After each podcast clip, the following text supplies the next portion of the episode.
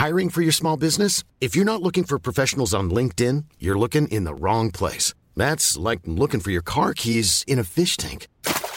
LinkedIn helps you hire professionals you can't find anywhere else, even those who aren't actively searching for a new job but might be open to the perfect role. In a given month, over 70% of LinkedIn users don't even visit other leading job sites. So start looking in the right place. With LinkedIn, you can hire professionals like a professional. Post your free job on linkedin.com slash people today.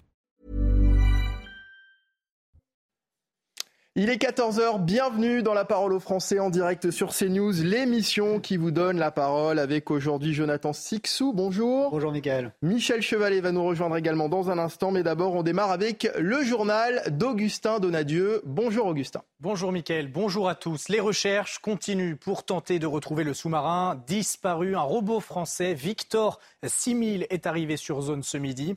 Il va plonger à 4000 mètres pour tenter de retrouver les cinq passagers partis dimanche matin dans les profondeurs de l'océan Atlantique. Le robot est équipé d'un puissant système d'éclairage qui pourrait l'aider à repérer le Titan dans un environnement complètement obscur. Les dernières informations avec Maureen Vidal. Au large de l'océan Atlantique, la situation devient critique. Cinq jours après la disparition du Titan et de ses cinq passagers, les réserves d'oxygène pourraient s'épuiser rapidement, puisque l'hypothétique autonomie de respirable en plongée était de 96 heures. La vaste opération de recherche continue, mais le submersible reste introuvable. J'avais cru comprendre que ce Titan avait été conçu pour qu'en cas de crise, il remonte automatiquement à la surface, déclenche une sorte de dispositif de flottabilité qui le ramènerait à la surface. Cela ne s'est pas produit. Je pense donc, compte tenu des preuves, qu'il ne s'agissait pas seulement d'un échec de communication au début, mais d'une sorte d'échec global catastrophique. Vous pouvez être sûr que le pilote, qui est une personne expérimentée, s'il subit une panne de communication, fera tout son possible pour amener ce navire à la surface. La zone de recherche s'étend en surface sur 20 000 km. Sur le Polar Prince, le navire d'où est parti le Titan, les moyens déployés par les armées américaines et canadiennes continuent d'arriver. Le professeur où était scolarisé l'INSEE, le proviseur pardon où était scolarisé euh, l'INSEE sort du silence depuis le suicide de l'adolescente de 13 ans, c'était le 12 mai dernier. À la suite d'harcèlement, le directeur d'établissement est la cible de menaces, désigné par la famille de la jeune fille comme responsable de sa mort. Le principal a décidé de réagir par la voix de son avocat. Il récuse toute faute de l'équipe pédagogique. Écoutons-le.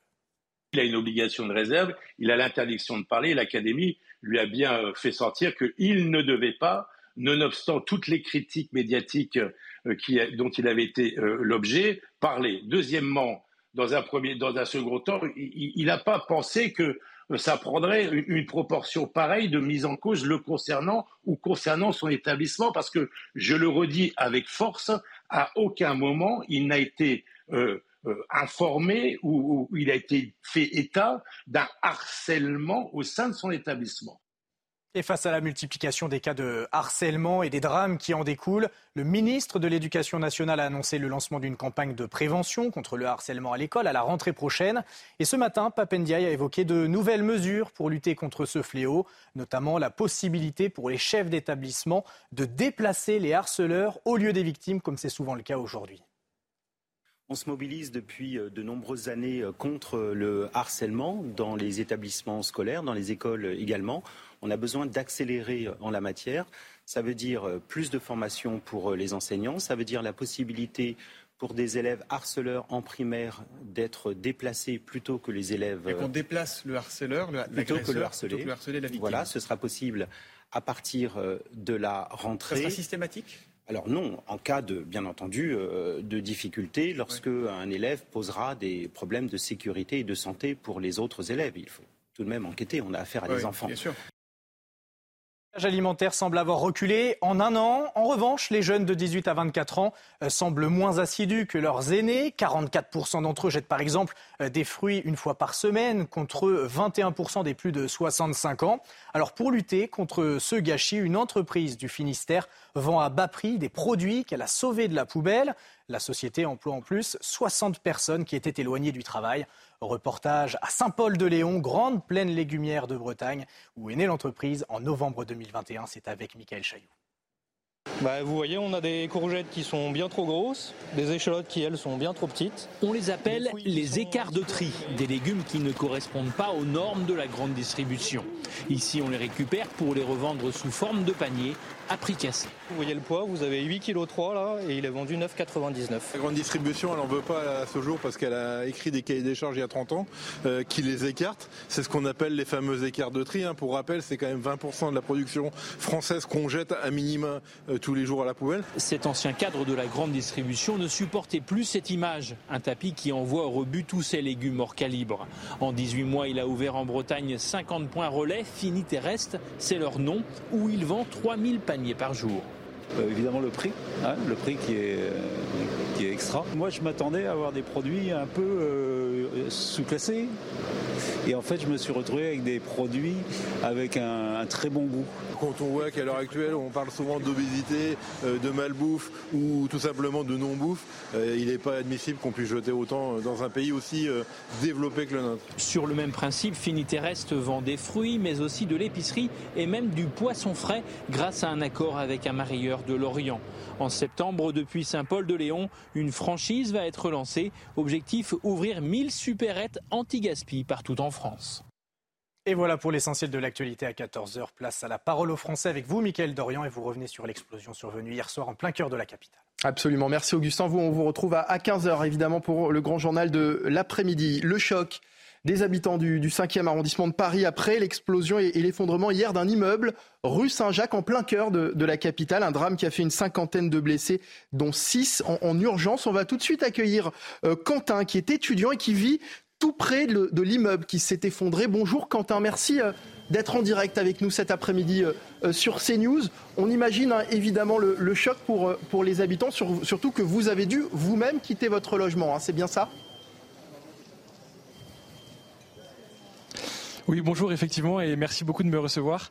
Euh, j'ai effectivement euh, dû quitter mon logement, euh, donc la résidence des mines, qui a été évacuée pour la nuit d'hier soir. Donc les élèves ont été relogés entre des chambres au Crous et également à l'école nationale supérieure d'Ulm, qui est qui est juste à côté. Et les autres étudiants qui le pouvaient étaient logés chez leurs amis et chez leur famille.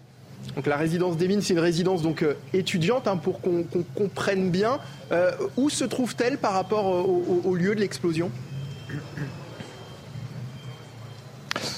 Alors elle est euh, en face de la rue, à une petite centaine de mètres. Donc vraiment très proche. L'explosion a été ressentie par pas mal d'élèves euh, à l'intérieur de la résidence. Euh, euh, les, fenêtres ont été ouvertes par, par le choc et l'onde de choc. Il y a de la fumée qui est rentrée dans les chambres, etc. Donc ça a été effectivement un choc très violent et très ressenti par les étudiants de l'école. Vous étiez présent vous-même? Alors moi j'étais pas à la résidence elle-même, mais j'étais sur la place euh, devant le Val-de-Grâce, euh, donc euh, à une trentaine de mètres du lieu de l'explosion. J'étais au téléphone et, j'ai entendu d'abord un gros bruit, j'ai senti l'onde de choc. En tournant la tête, j'ai vu j'ai vu une boule de feu gigantesque et donc, donc je suis parti en courant avec les, les, autres personnes qui étaient présentes sur la place. À quoi est-ce que vous avez pensé à ce moment-là? La première chose qui m'est venue en tête, c'est euh, cours vite euh, parce que tu vas te faire rattraper par l'explosion. Euh, en fait, j'arrivais pas à savoir si l'explosion était à son maximum au moment où je l'avais vu ou si en fait ça continuait à, s'étendre. Et, ouais, je, peux dire que j'ai eu peur pour ma vie, honnêtement. On imagine effectivement que vous avez dû avoir très peur. Dans, quel état d'esprit est-ce que vous êtes au lendemain de, cette euh, catastrophe, euh, Quentin. Je crois que vous avez pu regagner votre logement, hein, c'est ça? C'est ça, effectivement, on a euh, la réintégration dans la résidence de l'école a commencé. on espère pouvoir dormir là ce soir. Pour l'instant, on n'a pas plus d'informations, mais on a pu rentrer dans nos chambres. J'ai des amis qui sont en train de se, faire à manger. Voilà, la vie a repris. Et mon premier ressenti, d'abord, c'est une pensée envers euh, tous les blessés. Euh, je ne sais pas si tout le monde a été retrouvé. Il me semble qu'il y a encore une personne portée disparue. Euh, donc, voilà, on espère qu'elle va être retrouvée. Et, aussi une pensée vers toutes les familles des blessés. Moi, j'ai eu de la chance à la maison des mines et à l'école des mines. aucun étudiant n'a été blessé, mais on pense à tous les blessés, ouais. Est-ce qu'on vous a dit quelque chose, notamment en ce qui concerne la résidence, justement, si y a possibilité de, regagner la résidence ce soir? Ça veut dire que le lieu, on l'imagine, a été sécurisé ah, Ça a coupé. Vous, m'entendez toujours, Quentin? J'ai plus de son. Ah, vous n'avez plus de son. Bon. C'est pas. On va remercier Quentin. Euh, non, on nous a pas dit grand chose pour l'instant. On nous a juste redonné l'accès. Euh, ce matin, dans la matinée, on pouvait euh, avoir accès pour venir simplement récupérer des affaires. Et depuis midi et demi, 13 heures, on peut officiellement revenir dans la résidence. on espère ne pas être à nouveau évacué ce soir pour pour la nuit, mais normalement, ça devrait aller. On croise les doigts. On, va euh, accueillir à présent Bertrand Veckel, qui est également avec nous, expert en, gestion de crise. Bonjour, merci euh, d'être en direct euh, dans la parole aux Français. J'imagine que vous avez entendu le, témoignage de, Quentin. On a vu aussi ces scènes de, chaos hein, depuis hier dans cet arrondissement du centre de la, capitale. Comment est-ce qu'on gère ce genre de, situation, notamment en ce qui concerne justement l'évacuation des, habitants? Ça a été le cas pour, pour Quentin? Oui, bonjour. Donc, comment est-ce qu'on gère? Ben, Dans tous les cas, il y a, plusieurs étapes, hein, et c'est ce qu'on a pu voir depuis hier soir. Dans un premier temps, il y a, cette évacuation d'urgence qui ont été opérées par les, euh, secours pour qu'il euh, n'y ait plus de blessés euh, immédiatement autour. Donc, c'est avec un périmètre de sécurité. ce périmètre de sécurité a été étendu dans la soirée, donc on a invité les gens à, rester loin, s'éloigner, à se rapprocher de proches et à revenir un peu plus tard. Et là, étape par étape, ce que sont en train de faire les autorités et les secours, hum. c'est de vérifier si les gens peuvent rentrer dans leur domicile et immeuble par immeuble, accompagner le retour. Hein, jusqu'à euh, considérer que certains immeubles doivent d'abord être sécurisés avant que les gens puissent retourner chez eux. C'est vraiment étape par étape. Je dirais, pour répondre à, Quentin qui s'interrogeait sur, sur la suite, à partir du moment où les autorités vont laisser regagner hein, son logement, c'est qu'il n'y a plus de risque. Bon voilà, Quentin, vous avez entendu euh, euh, Bertrand euh, Veckel. J'espère que ça vous a rassuré hein, pour, pour ce qui est de la, suite des événements en, ce qui vous concerne et en ce qui concerne évidemment les autres étudiants de votre école. Ouais, effectivement, euh, c'est rassurant. On est content de savoir que la vie euh, va pouvoir reprendre son cours. Euh, évidemment, je pense que c'est un événement qui nous aura tous pas mal marqué. Il y a encore la rue complètement complètement remplie de décombres. donc voilà, la vie reprend son cours, mais on gardera toujours en tête cette journée et cet événement qui nous a quand même tous marqués. Vous parlez des décombres, vous nous confirmez que la zone est, est toujours bouclée. Hein Ouais, effectivement, la zone est toujours bouclée. Bah là, je suis juste devant euh, les barrières qui marquent, euh, qui marquent la zone qui est fermée. Alors, euh, nous, étudiants de la résidence, on peut rentrer dans cette zone pour avoir accès à la résidence. mais, mais à part ça, la zone est bouclée au public et il y a des décombres, effectivement, qui bloquent la route et qui sont présents sur la place. Merci beaucoup, hein, Quentin, d'avoir été en direct avec nous cet après-midi sur euh, CNews. Bertrand Veckel, vous, vous restez avec nous. Alors évidemment, il y a les, les, les, sinistrés, les personnes qui ont dû être euh, évacuées, euh, il y a les blessés, et puis il y a aussi une personne qui est toujours recherchée. Comment est-ce que ça se passe dans, ces moments-là? On, on, imagine qu'il y a effectivement un, temps pour sécuriser la zone et puis les recherches qui, qui vont évidemment se poursuivre. Oui, il faut bien avoir à l'esprit qu'il y a qu'il y a deux recherches, hein, deux, niveaux de recherche. Malheureusement, donc il, manque une personne.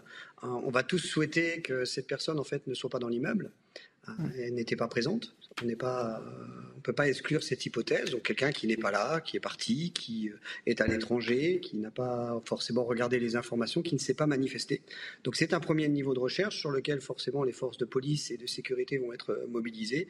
Et puis ensuite il y a le deuxième niveau de, recherche sur ce qu'on va appeler chantier, c'est-à-dire la zone de l'explosion autour des gravats où là, ben, de la même manière, hein, les secours procèdent par étapes, méthodiquement, explorent toute la zone, utilisent des équipes cynotechniques, donc des, chiens en, binôme avec un maître chien, hein, font des recherches euh, dans toute la zone pour essayer de, pour vérifier que la personne ne soit pas dans l'immeuble. Et ça peut être long, ça peut être très long.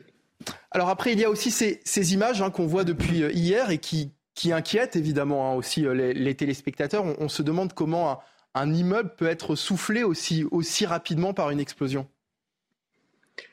L'onde de choc qui est provoquée par une explosion, que ce soit au gaz ou autre, hein, pour l'instant on n'a pas les raisons précises, parle d'une hypothèse autour du gaz, est une onde de choc qui, aujourd'hui, on, sait très bien qu'elle peut provoquer l'écroulement d'un immeuble, à minima des, des, bris de vide suivant les, suivant les distances. Et on a déjà eu des, des précédents. Hein. Bien sûr, on a tous à l'esprit la rue de Trévise, on a tous l'explosion de Marseille. mais je donne aussi un, autre exemple en, dramatique. Hein. en 2004, à Mulhouse, en Alsace, vous avez une explosion au gaz avec 17 morts dans un immeuble d'habitation. Exactement le hmm. même contexte. Sur ce point précis. Merci beaucoup euh, Bertrand Veckel hein, euh, d'avoir été avec nous, de nous avoir euh, éclairé. Je vous rappelle que vous êtes expert en, gestion de crise. Jonathan Sixou, vous me disiez tout à l'heure que c'est un, quartier de, Paris que vous connaissez bien c'est un quartier de Paris que, je connais particulièrement bien, effectivement. Je voulais euh, rebondir sur ce que vous disiez, euh, Michael, et sur, ce, euh, sur votre questionnement de, justement sur le, le fait que cet immeuble était, était soufflé comme ça. C'est un, ce sont des constructions assez basses du XVIIe siècle, donc un bâti ancien en pierre de taille. Avec des cours au rez-de-chaussée qui facilitent aussi des appels d'air, ce genre de choses. Et la rue Saint-Jacques, à cet endroit-là, est très étroite. Et il y a ce côté-ci, avec qui jouxte réellement le, le Val-de-Grâce, ce, joyau de, l'architecture parisienne qui a été, rappelons-le, bâti pour euh, Anne d'Autriche, la mère de Louis XIV, et cet immeuble qui est vraiment, avec la Scola Cantorum, jouxte à un mur mitoyen avec le Val-de-Grâce. Et ce sont des constructions basses mmh. euh, euh, qui étaient en, bon état, mais le souffle de l'explosion, du fait de, l'étroitesse de, la rue à cet endroit-là, où juste en face il y a un immeuble moderne, et on le voit sur certaines de vos images, toutes les vitres ont, volé en, volé en éclat. C'est aussi une explication pour la, pour, pour euh, à donner pour dire quelle est la, facilité, si je puis dire, avec laquelle l'explosion a pu faire des dégâts. Oui. C'est effectivement euh, assez impressionnant. On va écouter euh, à présent le, témoignage d'une autre personne, étudiante euh, aussi, qui vit également rue Saint-Jacques. Elle, n'était pas présente au, moment de l'explosion, mais nous a raconté tout à l'heure comment elle avait retrouvé son, appartement et ça rejoint finalement ce que vous étiez en train de, nous dire, Jonathan Sixou. On l'écoute, on en parle juste après. Moi personnellement, je n'étais pas là pendant l'explosion et du coup, bon bah mes fenêtres ont explosé et puis puis voilà, il y a pas mal de bois là qui, qui est tombé euh, du plafond. Donc euh, bon, j'espère que l'immeuble va tenir debout. Il y a quand même quelques ah trucs abîmés. Euh, bon, je, trouve que ça a un peu empiré. Et puis voilà, c'est des dégâts. Bon, c'est matériel. On pense évidemment aux blessés. Et puis, tant que c'est du matériel, pour moi, ça va personnellement. Mais bon, voilà, c'est dramatique ce qui s'est passé. Voilà donc pour le témoignage de cette étudiante. On va remercier aussi nos équipes sur place, hein, Régine Delfour et Jean-Laurent Constantini euh, qui accompagnaient notamment Quentin qu'on a eu euh, euh, tout à l'heure et puis Jules Bédot également, les équipes de CNews qui suivent depuis hier les événements et on me dit également, on va essayer d'oublier personne, Sacha Robin. on va parler d'un tout autre sujet à présent, ces petites villes que l'on croyait tranquilles, ces communes de moins de 20 000 habitants rattrapées par une hausse des faits de délinquance. 68 cambriolages recensés à, Sariance dans le Vaucluse par euh, le ministère de l'Intérieur en, 2022. Ça fait près de 24 cambriolages euh, pour 1000 euh, logements. Nous serons justement tout à l'heure avec la maire de Sariance qui nous parlera de cette situation. Mais d'abord, on va accueillir Eric Henry du syndicat de, de Police Alliance. Bonjour, merci d'être en direct avec nous cet après-midi. On parlait il y a quelques secondes de, des, cambriolages. Le Figaro publie également les chiffres des violences, coups et blessures hors cadre familial. Euh, à Coteau-Cambrésis, par exemple, c'est dans le Nord, les faits de violence ont presque quadruplé en, six ans. Vous, vous l'expliquez euh, comment, Éric Henry? Bah, écoutez, euh, merci de, votre invitation. Alors, oui, en effet, les faits de violence hors déjà hors cellules familiales ont augmenté considérablement partout sur, sur le territoire. Hein c'est propre, ce n'est pas propre aux grandes agglomérations, mais ça s'est étendu, comme vous venez de l'indiquer, dans les villes moyennes et les, petites villes. Alors ça, il y a plusieurs facteurs. Hein. Il, y a, notamment le facteur alors euh, de, bah, de la réponse pénale, également, de, de l'impunité. Euh, les, individus ben, n'hésitent pas hein, à, s'en prendre aux, personnes hein, pour tout, pour rien. Il n'y a plus de règles. Et la réponse pénale ben, n'est pas forcément à la hauteur, c'est-à-dire que le coup près ne tombe pas. Le, il y a l'impunité, en tout cas le sentiment d'impunité, d'impunité pardon, pour ces, ces, individus qui perdurent. Et au-delà de ça, ben après, derrière, forcément, ben, euh, ça les encourage, hein, si je puis dire. C'est malheureux mmh. de parler ainsi, mais ça les encourage. Ils recommencent une fois, deux fois, trois fois. Tant qu'il n'y a pas, y a, tant qu'on leur dit pas stop, eh ben, euh, c'est c'est pour eux. Ben, ils font régner leur loi. La loi c'est leur, leur loi, c'est pas celle de la République. Il y a une inversion des valeurs. Il faut absolument qu'on change de logiciel. Euh, ces augmentations des faits de violence et des cambriolages dans ces petites villes, vous les avez vous-même euh, constatées des, des, villes qui jusqu'ici avaient une réputation plutôt tranquille, de, de villes calmes Alors oui, alors ce qu'on voit, c'est que, comme je le disais, c'est qu'au départ, pendant longtemps, c'était cantonné aux grandes villes, notamment aux grandes agglomérations, régions parisiennes ou en province, hein, comme la métropole lilloise ou autre. Et il y a aussi, notamment, après, ça s'est, bah forcément, ça s'est exporté. Ça s'est exporté notamment par le biais euh, des transports en commun. Les transports en commun ont permis un petit peu de délocaliser bah, les effets de délinquance et le, les, violences comme les trafics de drogue, notamment, si vous voyez sur votre écran, on parle trafic de drogue, 32 000 faits en 2022, enfin 23 000 faits pardon, en 2016, 32 000 faits en 2022, eh ben, le, maillage territorial s'est étendu. Pourquoi? Parce que bah, déjà, il y, avait moins de présence policière euh, dans, les zones rurales. La, réponse, donc moins de, présence policière, pardon, avec aussi des, services de police et gendarmerie qui, qui connaissaient d'autres types de délinquance et qui ont dû réorienter leur façon de faire, notamment pour lutter contre ces, trafics. Encore une fois, la réponse pénale bah, qui n'est pas à la hauteur où le quantum de la, de la peine n'est pas suffisamment dissuasive. Et, tout ça, c'est un tous ces phénomènes qui s'additionnent font que eh ben, les individus ne sont pas plus bêtes que nous. Hein.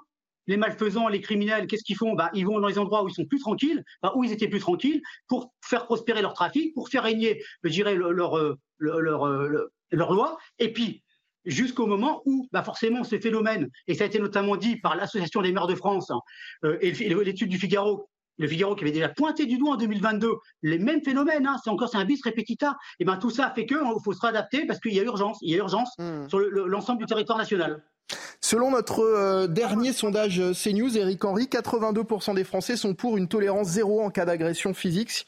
C'est le, résultat de, ce sondage. Euh, les femmes et les plus de 65 ans sont ceux qui sont le, plus favorables. La tolérance zéro en cas d'agression physique. D'abord, est-ce que c'est possible? Est-ce que ce serait la solution selon vous? Y a la personne physique, c'est que, la personne en tant que telle, c'est ce qui est le plus sacré. Et d'ailleurs, le code de procédure pénale le prévoit. Il y a une hiérarchie des normes. Ce qu'on doit protéger, c'est les personnes. Donc, les atteintes aux personnes doivent être le plus sévèrement réprimées parce qu'on s'en prend à la dignité humaine. Et oui, il faut une tolérance zéro. Oui, il faut des peines exemplaires et notamment en commençant par des peines minimales envers les agresseurs de ceux qui, qui protègent les citoyens, donc les peines minimales envers les agresseurs des forces de l'ordre notamment, et des personnes chargées de mission de service public. Comment voulez-vous qu'un citoyen se sente protégé quand la peine, quand les forces de l'ordre ne sont pas elles-mêmes protégées par la société, par l'État? Quand on voit que le quantum minimal, le quantum de la peine pour l'agresseur des forces de l'ordre est de six mois, alors que le code de procédure pénale prévoit cinq ans, il y a quand même un non-sens. Et forcément, ça, rejaillit sur, sur l'impunité de ceux qui font du mal, de ceux qui font régner leur loi. Et oui, il faut une tolérance zéro. Il faut une tolérance zéro parce qu'il faut envoyer un message fort. Si on veut que l'État réaffirme son autorité, si on veut que la peur change de camp, eh ben, il faut, oui, envoyer un message fort. Jonathan Sixou. Oui, bonjour Monsieur Henri. Euh, parallèlement à, ce que vous nous dites, est-ce que vous estimez, euh, en tant que, euh, membre de, la police nationale, être suffisamment armé pour pouvoir intervenir sur ces zones de trafic de drogue, par exemple, ou d'autres situations de violence qui, qui sont d'ailleurs des violences de plus en plus extrêmes? Est-ce que vous estimez être suffisamment donc armé à tous les sens du terme, ou bien il vous manque encore des équipements ou de l'armement peut-être? Déjà, il faut qu'il y ait une juste répartition des effectifs sur l'ensemble du territoire national, avec une priorisation des, des, du type de délinquance et criminalité euh, il faut lutter, contre lesquels pardon, il faut lutter. Parce que bon, on voit bien, il y a des priorités sans arrêt qui changent. Hein, trafic de stupéfiants, violence intrafamiliale, ou alors qui sont même simultanées, pardon. Trafic de stupéfiants, violence intrafamiliale, cambriolage. On demande tout à la police, on, décoper la mer avec une cuillère. Alors, outre les effectifs, il faut évidemment continuer à renforcer le matériel, continuer à renforcer les moyens de protection. Donc, matériel, c'est les véhicules, moyens de protection, c'est les boucliers, c'est les gilets pare-balles, c'est les, les, les, caméras piétons qui permettent aussi souvent euh, de, de, de, démontrer que le policier n'est pas Enfin, démontrer la bonne foi du policier, parce que malheureusement, on en est arrivé là, où il y a une, présomption de culpabilité à l'encontre mmh. des policiers dans certaines sphères. Donc, effectif, du matériel, euh, une répartition juste, et une réponse pénale, encore une fois, une réponse pénale qui soit à la hauteur pour dissuader. Eric Henry, est-ce... oui. Éric Henry, est-ce que vous pouvez rester avec nous? Parce que euh, votre regard sur euh, ce, problème nous intéresse vraiment. On va continuer d'en parler dans, dans un instant, mais on, va devoir marquer une courte pause. Vous restez avec nous, Éric Henry?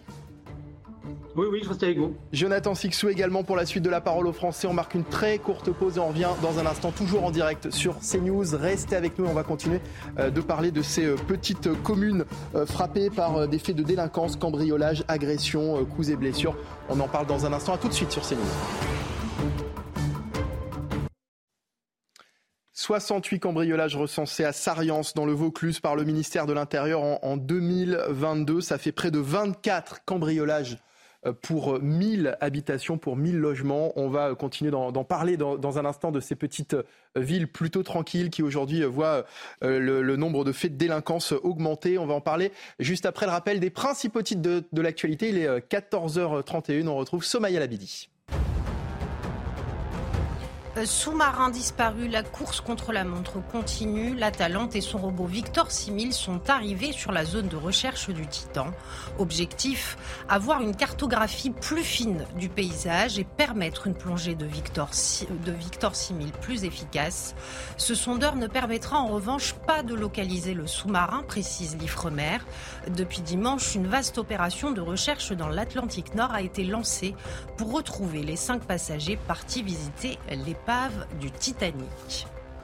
Orage, 11 départements placés en vigilance orange par Météo France. L'épisode orageux qui a débuté hier perdure ce jeudi dans la vallée du Rhône au nord-est du pays en passant par les Alpes. Cette situation fortement orageuse d'été nécessite une vigilance particulière dans la mesure où il existe un risque de phénomènes violents, fort cumul de pluie en peu de temps, chute de grêle et localement forte rafale de vent, précise Météo France. Et puis c'est la journée nationale du don d'organes de la greffe, l'occasion de vous rappeler l'importance de signaler votre avis sur le sujet. 80% des Français sont favorables au don de leurs organes après leur mort, mais seulement 47% n'ont parlé à leurs proches. C'est un problème dramatique, souligne la directrice générale de l'agence de biomédecine. Merci Somaya, Somaya Labidi pour le rappel des titres euh, CNews. La parole aux Français continue avec euh, Jonathan Sixou, avec aussi Eric Henry du syndicat de police euh, Alliance qui est toujours avec nous. Nous parlons de ces communes de, moins de 20 000 habitants rattrapées par une hausse des faits de, délinquance. On va accueillir à présent Anne-Marie Bardet qui est maire de Sariance. Bonjour Madame Bardet, merci d'être avec nous déjà en direct cet après-midi. Vous avez vu ces chiffres du, ministère de l'intérieur qui sont particulièrement alarmants pour euh, votre commune. Hein, je le disais, 24 cambriolages pour 1000 logements. Euh, vous avez vous-même constaté l'augmentation de, de, ces euh, cambriolages? Bon, On a vu ça cette année. Je pense que c'est des bandes organisées euh, qui font le tour des communes et euh, qui sévissent dans, au, fur et à mesure, hein, chaque année, dans des communes ciblées. Voilà. Nous, euh, c'est une commune qui fait 3749 hectares, qui est très étendue, presque autant que Carpentras, avec beaucoup de maisons isolées. Et donc, je pense que c'est tout à fait favorable pour justement les, cambriolages. Non, Sariance? Madame, Madame la maire, vous m'entendez? Combien, combien, combien d'habitants à Sariance Là, il y a eu une coupure. 6300. 6368 faits de, de cambriolage recensés en, en, 2022. C'est vrai que ça fait euh, euh, beaucoup. Est-ce que ces chiffres vous inquiètent vous-même? Oui, bien sûr, ça nous inquiète. Donc on a mis des mesures euh, pour essayer d'y remédier. On a organisé des réunions avec euh, nos habitants et nos administrés, avec la gendarmerie, avec qui on est en lien étroit, euh, pour expliquer aux gens les gestes, notamment la mise en place de de, caméras ou de systèmes d'alarme, de bien fermer leur maison, leur garage, puisque au départ il y a eu pas mal de, de cambriolages. Euh, c'était dans les garages, c'était des outils de jardin. Après ils recherchent bien sûr euh, dans les maisons euh, des, objets, des, des, bijoux, des choses comme cela. Voilà. Donc euh, il y a ça, on a des caméras de vidéoprotection, on en a 10 à Sarian, mais euh, bon, on peut pas mettre des caméras partout, ça a un coût pour une commune rurale, on peut pas en mettre euh, en campagne. On en a mis aux intersections des routes, au carrefour, à la demande d'ailleurs de la gendarmerie. Euh, on sensibilise les habitants pour euh, l'opération des voisins vigilants aussi, euh, pour au moins qu'ils nous alertent. on est un village, même s'il y a 6300 habitants, les gens se connaissent et donc on leur demande de nous signaler, de signaler à notre police municipale, à la gendarmerie, les voitures suspectes, les personnes un peu inquiétantes et donc il ne faut pas hésiter. Là, il n'y a pas longtemps, on a la police municipale a pu opérer deux flagrants délits la difficulté, c'est qu'on ne sait pas du tout ce qu'il advient euh, après quand on prend les gens sur le fait. Euh, est-ce qu'ils sont gardés Est-ce qu'ils sont euh, punis Est-ce que voilà Alors, Sarian est entre deux communes importantes, c'est Avignon et Carpentras où il y a pas mal de délinquance et malheureusement, eh bien, on est un petit peu victime de ces villes où il y a pas mal de bandes organisées. Éric Henry, c'est intéressant ce que nous dit Anne-Marie Bardet. Vous avez entendu, c'est vrai que Madame, euh, Madame la maire s'interroge et c'est également une interrogation qu'ont évidemment les, habitants. Qu'est-ce qui se passe après finalement? Les personnes qui sont interpellées, est-ce qu'elles sont réellement euh, jugées? Est-ce qu'elles vont euh, réellement être condamnées? C'est vrai que c'est une question qui interroge. Oui, alors Madame, Madame le maire a dit beaucoup de choses que nous partageons. Hein. déjà, c'est quand même gravissime d'en arriver au fait de devoir se protéger soi-même à outrance. Donc les citoyens doivent se protéger hein, par le biais euh, de caméras à l'intérieur de leur maison, par le biais de, de, de, de métalliques. Euh, les, communes font également la même chose en, en, en, optimisant la vidéoprotection. Les forces de gendarmerie de police, hein, gendarmerie en zone rurale et de police en, zone urbaine, ben, font beaucoup de préventifs, hein, des réunions, à, euh, notamment par le biais des opérations tranquillité vacances. Il y a des patrouilles, quelques flagrants délits, c'est difficile parce que les flagrants délits, bah, par définition, les cambrioleurs agissent quand il y a, le, quand il y a, quand il y a une absence des propriétaires. En tout cas, lorsque, enfin, majoritairement, lorsqu'il y a une absence des propriétaires, ou alors c'est vraiment dans un temps très très réduit. Alors oui, euh, c'est compliqué. On sait qu'il y a 10%, le taux d'élicitation des cambriolages, c'est 10%. C'est quasiment néant, néant absolu. C'est vraiment quelque chose sur lequel il faut travailler. Et que lorsque les individus sont interpellés, ben effectivement, la réponse, encore une fois, elle revient toujours à la sanction au elle, ne répond pas, elle n'est pas au rendez-vous. Et forcément, bah, ça n'envoie pas le message qu'il faudrait pour que justement dissuader les auteurs de recommencer. Alors au-delà aussi de ce que vous disiez, madame, il y a la délinquance, je dirais, locale, ce qu'on appelle, mais il y a aussi une délinquance itinérante, voire une délinquance, je dirais, issue euh, je dirais, de, de, de l'étranger, notamment les mineurs non isolés ou non accompagnés, qui commettent aussi un certain nombre de, de, larcins et, qui, euh, et, dont on ne sait quoi, faire. L'État est, est, impuissant, pardon. L'État est impuissant et ça participe également eh ben, à, à, à la situation qu'on connaît. Malheureusement, euh, encore une fois, c'est si, c'est une politique à revoir, une politique notamment pénale, où l'autorité de l'État doit être réaffirmée, où l'ensemble de la chaîne doit prendre sa part de responsabilité. On ne doit pas L'État ne doit pas désengager sur les maires, sur la police municipale ou autre. Non, c'est une compétence régalienne et il faut notamment euh, envoyer un, message fort. Et pour finir, par rapport à la réponse pénale, quand vous, avez, quand vous êtes condamné à un an d'emprisonnement, jusqu'à un an d'emprisonnement, on sait très bien que l'individu ne va pas en prison. Il s'appelle état aménagé, il est remis dehors. Ouais, donc c'est deux choses finalement, effectivement. Hein, Jonathan Fixou, euh, ce policier, la maire de, euh, de, Sariance également, mettre le, doigt sur une réponse pénale trop faible et puis sur la, la non-exécution des, peines de justice. Ça, c'est malheureusement un sujet que nous avons euh, trop de fois à, commenter. le fait que la police, euh, elle, euh, fait son, travail, elle le fait même plutôt bien, à savoir pouvoir arrêter les délinquants, quels qu'ils soient. En revanche, on voit bien qu'ensuite, il n'y a pas de pendant euh, exact euh, du côté de l'institution euh, judiciaire. Et là, ça pose un vrai problème parce que là aussi, nombre de, policiers ne cesse de, témoigner du fait qu'il eh bien, il, est fréquent qu'ils recroisent dans la rue le, le, délinquant qu'ils ont arrêté parfois quelques heures auparavant seulement. Ça, ce sont des, des systèmes totalement ubuesques.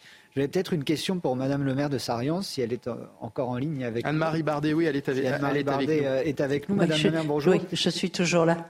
Je, me demandais quel était l'état d'esprit de vos administrés.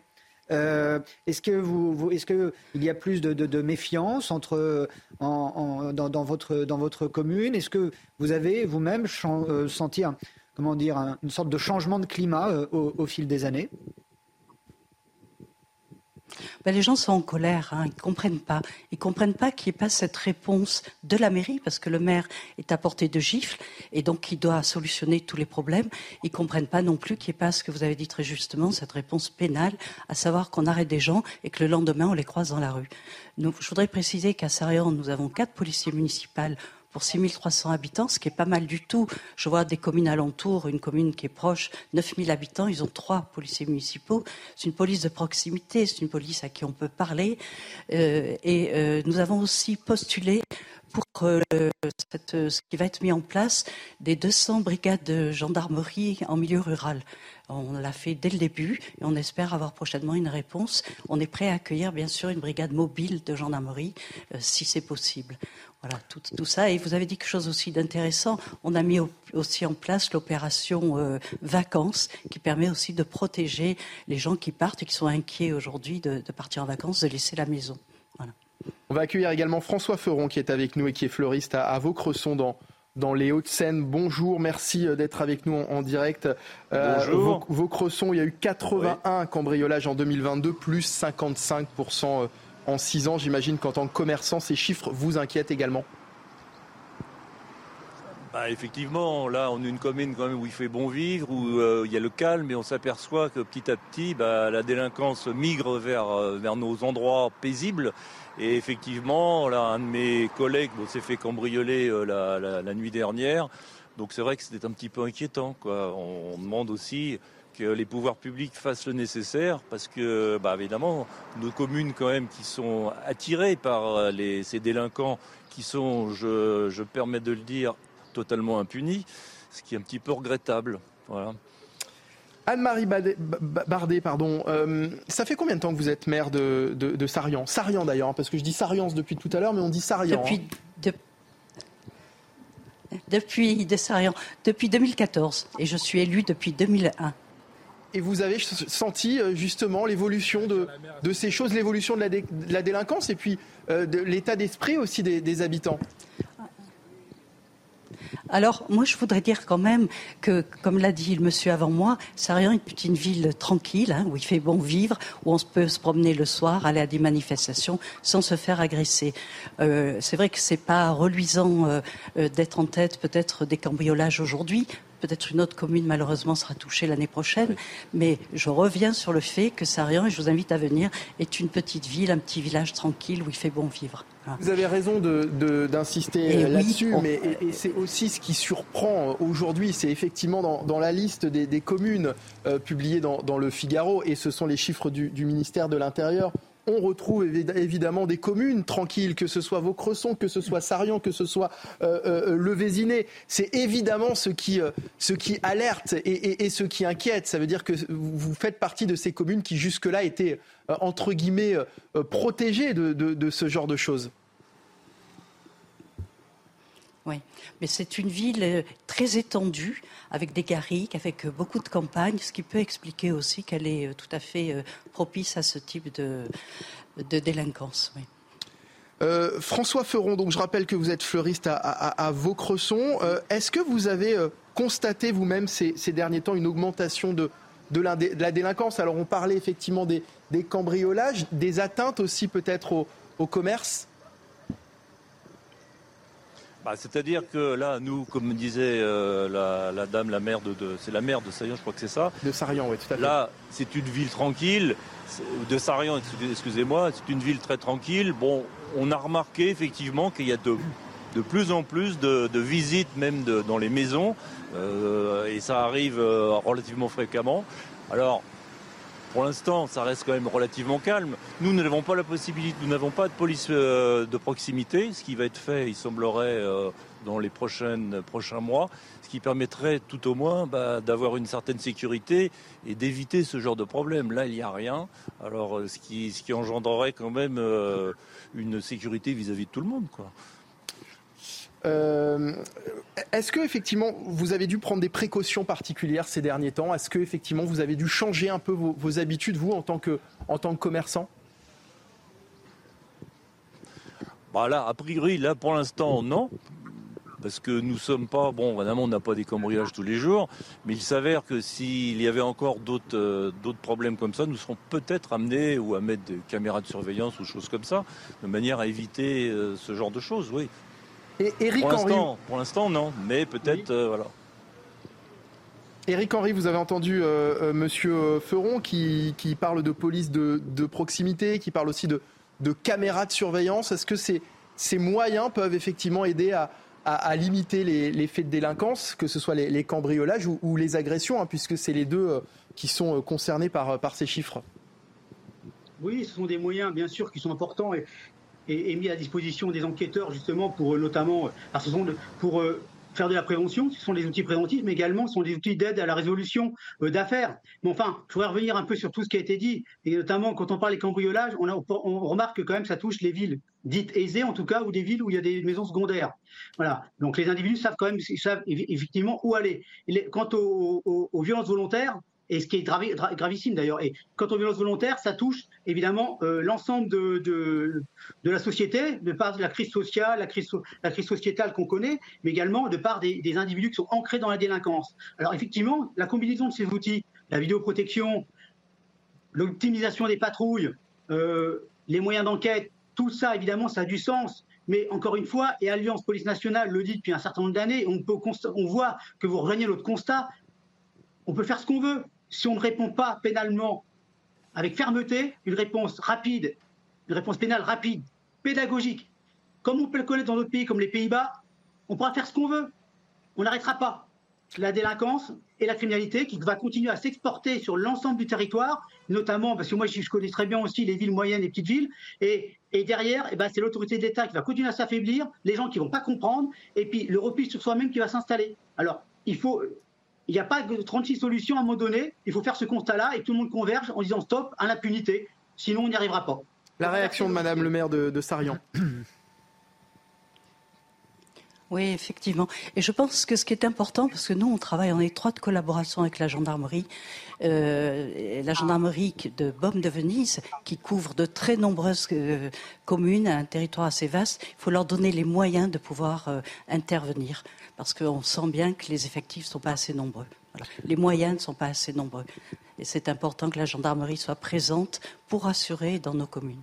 Ça veut dire, selon vous, que l'État doit se saisir du, du, problème pour justement donner plus de moyens oui, aux, communes, donner plus de moyens aux préfectures Bien sûr.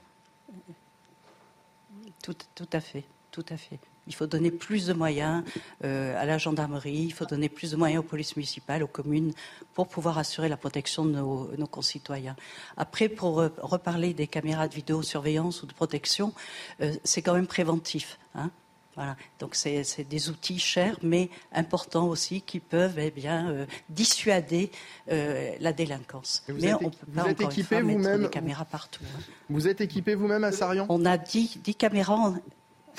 Oui, on a 10 caméras aujourd'hui. On en a deux qui sont en, en train d'être installées avec les difficultés qu'on connaît avec la fibre, parce que la faisabilité n'est pas toujours évidente pour installer des caméras. Effectivement, c'est du matériel qui, qui, peut coûter cher pour une commune. François euh, Feron, c'est du matériel qui peut aussi coûter ouais. cher euh, lorsqu'on est commerçant et qu'on décide euh, d'investir. Est-ce que euh, vous aimeriez aussi que, que, que l'État euh, prenne compte de ce genre de choses? Bah, Bien sûr, oui.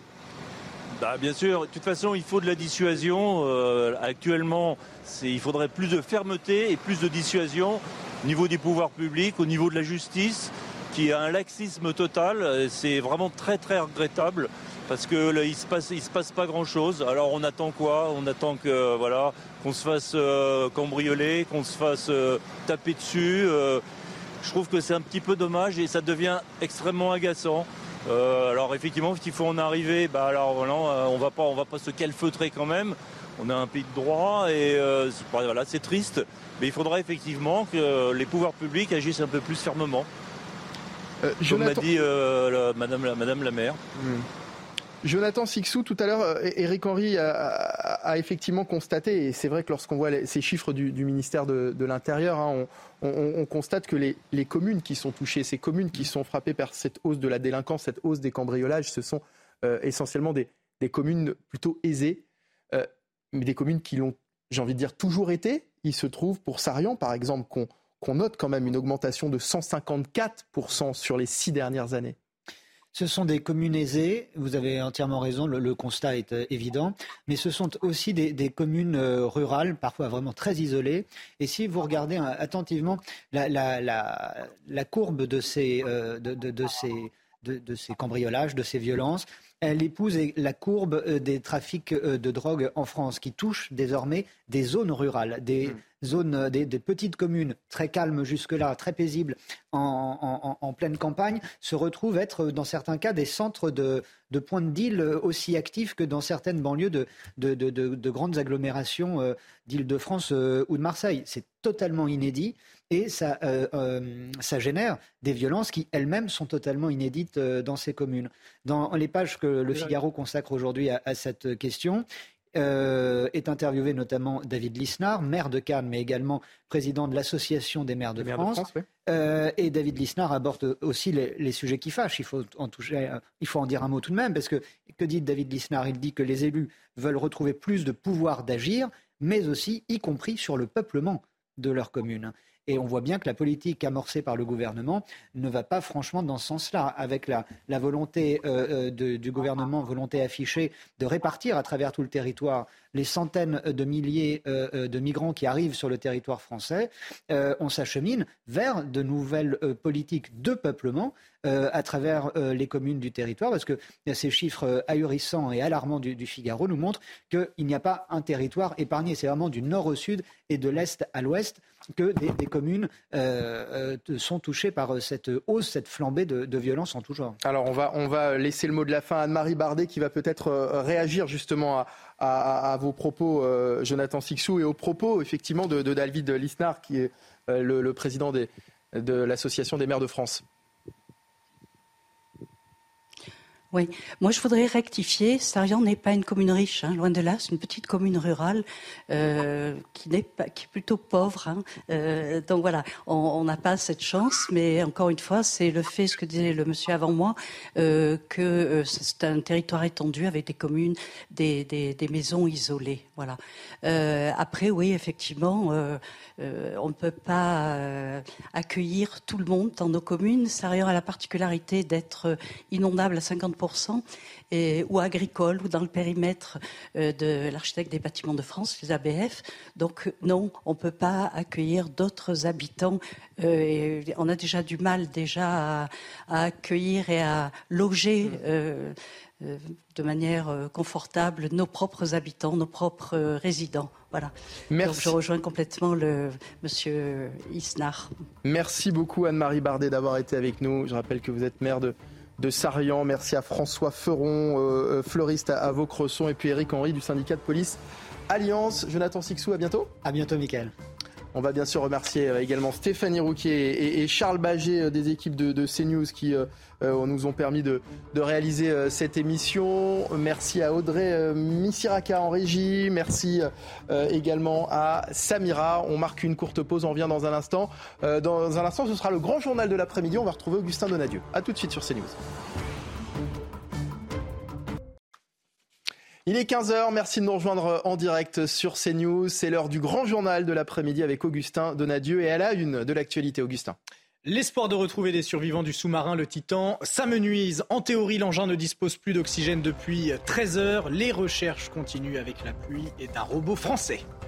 Une personne est toujours recherchée dans les décombres de l'immeuble qui s'est effondré hier au cœur de la capitale. On compte six personnes en urgence absolue et une cinquantaine de blessés. Le gaz serait à l'origine du sinistre. Nous retrouverons sur place Régine Delfour et Jean-Laurent Constantini. Et le proviseur de la collégienne Lindsay, qui s'est donné la mort en mai dernier après avoir été harcelé, prend la parole. Ce dernier subit des menaces depuis le suicide de l'adolescente. Son avocat a répondu à nos questions. Depuis 13 heures, l'équipage du sous-marin disparu ne dispose plus en théorie de réserve d'oxygène. L'engin qui a plongé euh, dimanche matin avait une autonomie théorique de 96 heures. Malgré tout, les recherches continuent. Un robot français, Victor 6000, est arrivé euh, sur, euh, sur la zone ce midi.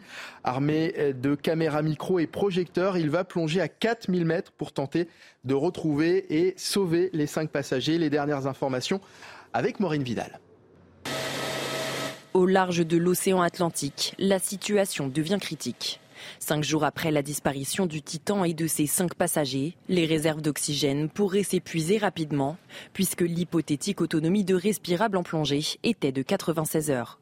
La vaste opération de recherche continue, mais le submersible reste introuvable. J'avais cru comprendre que ce Titan avait été conçu pour qu'en cas de crise, il remonte automatiquement à la surface, déclenche une sorte de dispositif de flottabilité qui le ramènerait à la surface. Cela ne s'est pas produit. Je pense donc, compte tenu des preuves, qu'il ne s'agissait pas seulement d'un échec de communication au début, mais d'une sorte d'échec global catastrophique. Vous pouvez être sûr que le pilote, qui est une personne expérimentée, s'il subit une panne de communication, fera tout son possible pour amener ce navire à la surface. La zone de recherche s'étend en surface sur 20 000 km. Sur le Polar Prince, le navire d'où est parti le Titan, les moyens déployés par les armées américaines et canadiennes continuent d'arriver. Le, proviseur où était scolarisé l'INSEE sort du silence depuis le suicide de l'adolescente de 13 ans le 12 mai dernier à la suite d'harcèlement. Le directeur d'établissement est la cible de plusieurs menaces désignées par la famille de la jeune fille comme responsable de sa mort. Le principal a décidé de réagir par la voix de son avocat. Il récuse toute faute de l'équipe pédagogique. Écoutez l'avocat. Il a une obligation de réserve, il a l'interdiction de parler. L'Académie lui a bien fait sortir qu'il ne devait pas nonobstant toutes les critiques médiatiques euh, dont il avait été euh, l'objet, parler. Deuxièmement, dans un, premier, dans un second temps, il n'a pas pensé que euh, ça prendrait une, proportion pareille de mise en cause le concernant ou concernant son établissement, parce que, je le redis avec force, à aucun moment il n'a été informé ou, il a été fait état d'un harcèlement au sein de son établissement. Et au lendemain de la terrible explosion euh, survenue rue Saint-Jacques dans le 5e arrondissement euh, de Paris, une personne reste introuvable, six autres sont en urgence absolue et on dénombre une cinquantaine de blessés. Pour l'heure, l'origine du sinistre n'est pas encore connue, même si le gaz semble être la piste la, plus probable. On retrouve sur place Régine Delfour et Jean-Laurent euh, Constantini. Régine, les secouristes seraient donc en, train de tenter de retrouver cette dernière personne. Oui, absolument. Euh, Michael, euh, vous l'avez dit, il y a encore une personne qui est recherchée. Alors, nous ne savons pas si elle est euh, sous les décombres ou alors si elle a déjà été prise. Alors nous retrouverons Régine Delfour un petit peu plus tard. Un, problème de, de liaison. C'est aujourd'hui la journée nationale sur le don d'organes. L'initiative a pour but de rendre hommage aux donneurs, au personnel médical, mais aussi sensibiliser aux, dons d'organes. 80% des Français y sont aujourd'hui favorables. Pourtant, près de 1000 personnes décèdent encore chaque année faute de dons. D'où notre petit, euh, Exactement. Voilà, notre petit ruban euh, sur la veste, Augustin. Et tout de suite, c'est la chronique écho.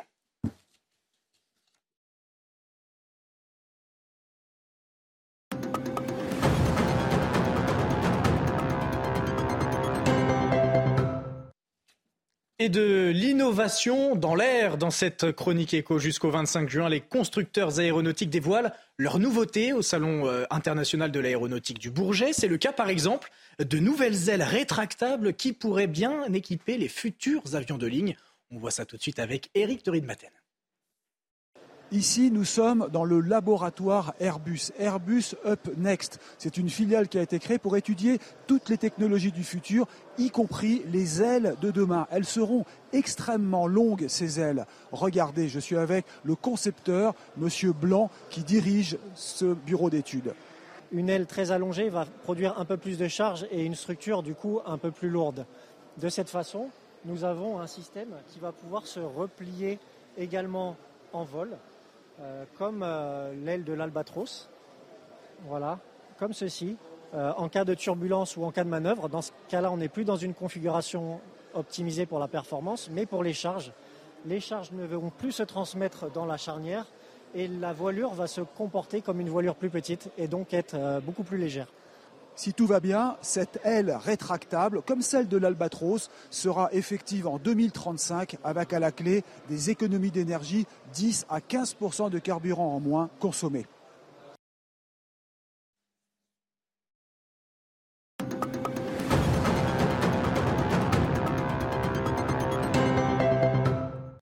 Merci Augustin. Merci Mickaël. Et la suite euh, des programmes sur euh, CNews avec euh, l'invité politique de la matinale. Dans un instant, ce sera ensuite 90 minutes info avec Nelly Denac et ses invités. Nelly qui reviendra sur l'explosion et l'effondrement de cet immeuble du 5e arrondissement de la capitale rue Saint-Jacques, immeuble qui abritait une école privée américaine de mode et de design. Restez avec nous sur CNews.